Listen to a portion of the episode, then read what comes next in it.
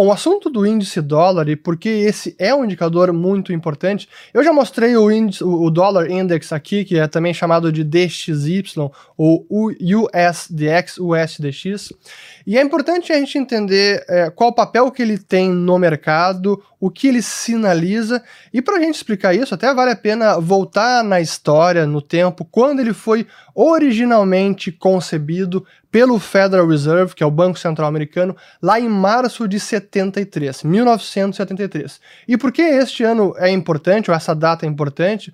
Porque foi a partir deste momento que as moedas fiduciárias começaram a flutuar livremente. Foi a partir deste mês, deste ano, que a gente entrou no chamado regime de câmbios flutuantes porque até então ainda havia uma tentativa de ter regimes uh, de câmbio fixo, onde as moedas eram atreladas ao dólar. Mas naquele momento, 73, já não tínhamos mais o vínculo ao ouro. Se a gente voltar dois anos antes, ou um ano e meio antes, em agosto de 71, foi quando Richard Nixon acabou com a janela do ouro, que era a conversibilidade do dólar em ouro.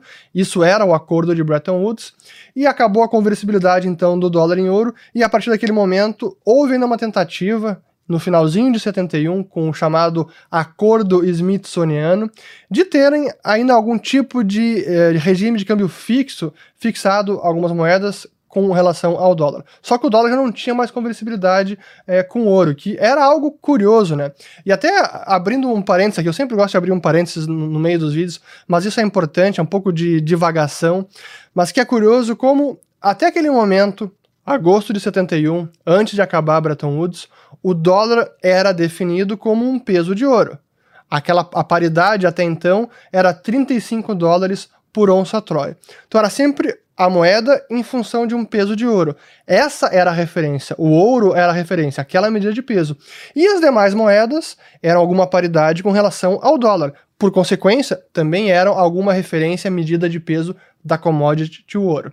Mas a partir de 71, agosto de 71, quando não mais havia essa conversibilidade, começou a acontecer algo curioso e que muitos economistas diziam que era impossível, porque a partir daquele momento a unidade de conta, a moeda de reserva, a moeda corrente, passou a ser o papel pintado dólar que não era mais definido em nada e não era mais conversível em nada. E isso para muita gente era assim impensável, inimaginável e que não seria sustentável. Mas cá estamos 50 anos depois quase e seguimos nesse padrão dólar inconversível.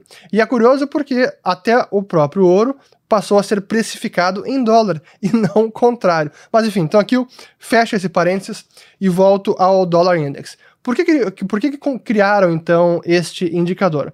Porque a partir de 73 era necessário também algum tipo de métrica que mensurasse a força ou fraqueza relativa do dólar.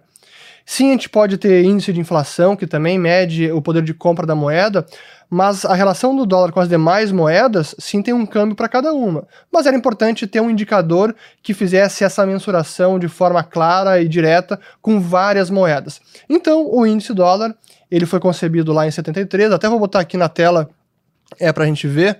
É, vamos lá, aqui está. Então foi concebido em 73 pelo Federal Reserve, com base numa cesta de moedas. E as principais moedas, as principais não, as, todas as, as moedas hoje são seis, que é o euro, o iene japonês, o British Pound, que é a libra esterlina, o dólar canadense, a crona, a coroa sueca e o franco suíço. Antes da criação do euro, que foi em 99, em vez do euro, tínhamos o marco alemão, o franco francês, a lira italiana, o guilder da Holanda e também o franco da Bélgica. Então esse foi o índice dólar, porque esses eram os principais parceiros comerciais na época dos Estados Unidos. E depois de um tempo, o índice passou a fazer parte do ICE, que é a Intercontinental Exchange, que é quem também tem os contratos futuros, que está aqui, US Dollar Index Contracts. E esse é um, é um doc que tem todas as especificações do índice. E os pesos das moedas, para vocês verem também que é importante, esse é o peso atual. Então, o euro tem 57,6% do peso total, depois vem o iene com 13,6%, a libra com 11,9%, o, Cana o dólar canadense com 9,1%, coroa, coroa sueca com 4,2%, e por fim, o franco suíço com 3,6%. Então, essa é a cesta de moedas que fazem o dólar index, o DXY. E como é que esse indicador se comportou ao longo dos anos? Eu já mostrei ele em alguns vídeos, mas vale a pena a gente voltar aqui. Então, desde lá de quando começou ele, a, a base dele é 100 em março de. Aqui está, março. Aqui, ó. Março de 73 é base senha, quando ele começa a funcionar e ser calculado e divulgado. E aí tivemos um momento de extrema força do dólar em 1985, foi o topo do dólar index, fevereiro de 1985 foi o máximo que ele atingiu. Essa era a época do Paul Volcker, quando houve uma grande inflação nos anos 70 nos Estados Unidos, e aí entrou o Paul Volcker, diretor do Fed, presidente do Fed, aumentou as taxas de juros e acabou fortalecendo o dólar perante ao mundo.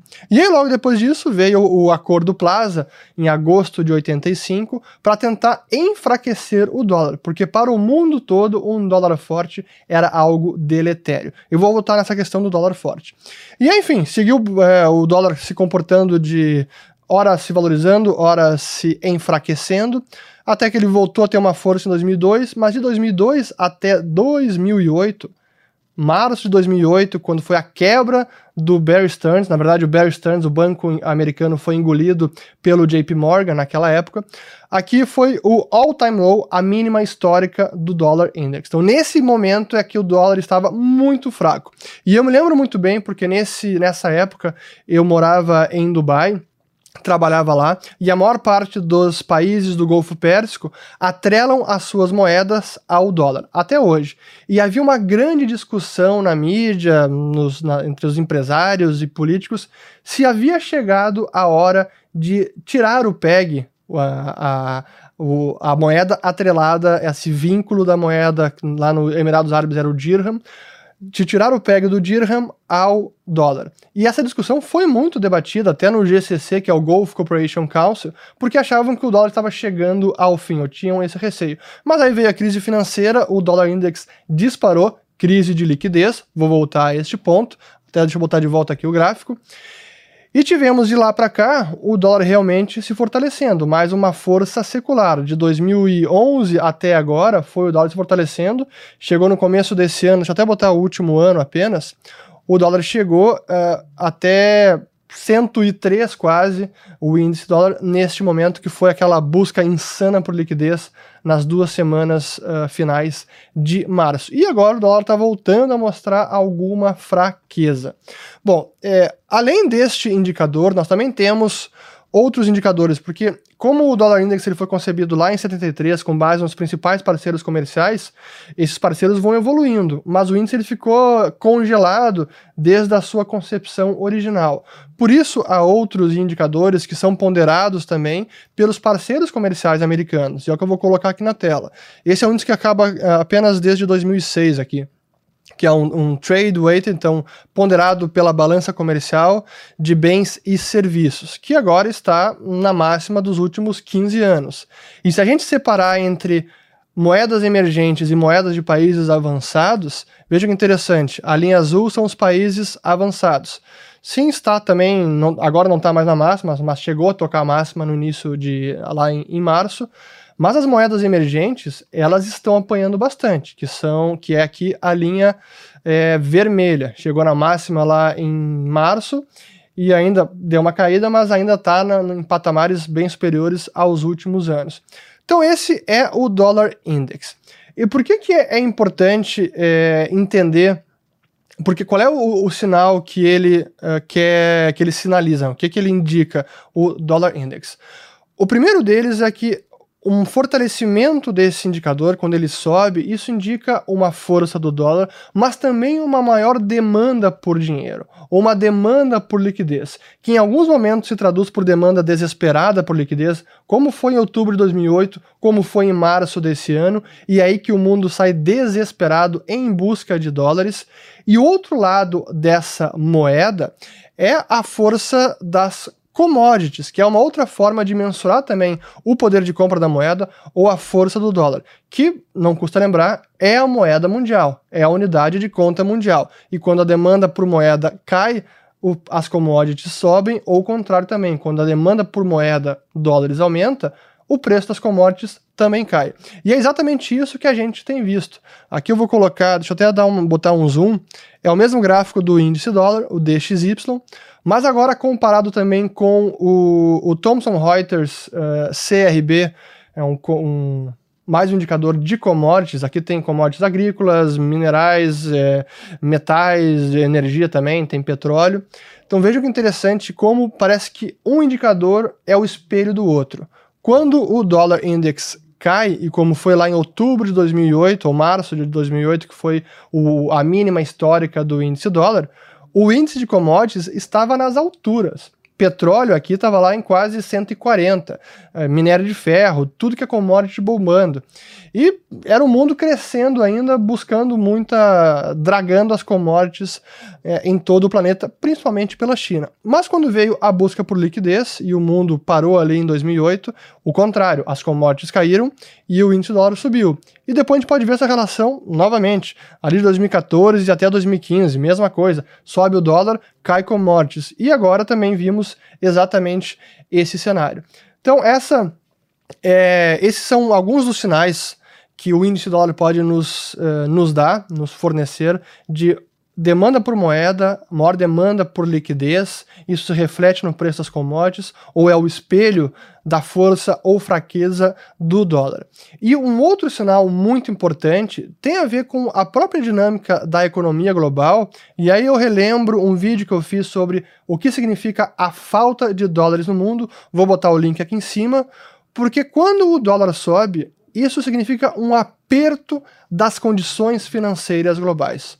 Como o mundo está largamente endividado em dólares, porque é a moeda mundial, sempre que o dólar sobe, significa que aquela dívida agora custa mais, agora aumentou de valor. Então, repagar aquela dívida ficou mais difícil. Esse é o significado de um aperto nas condições financeiras globais.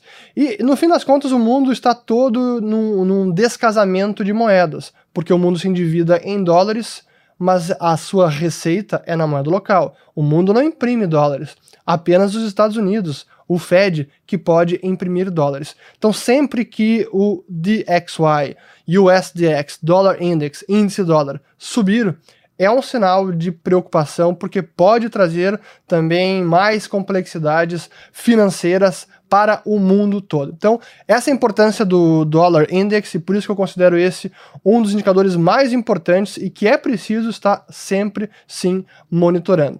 Espero que tenham gostado desse vídeo. Qualquer dúvida, deixem aqui nos comentários, compartilhem, deixem também aqui o joia para o YouTube ranquear melhor o vídeo e chegar a mais pessoas.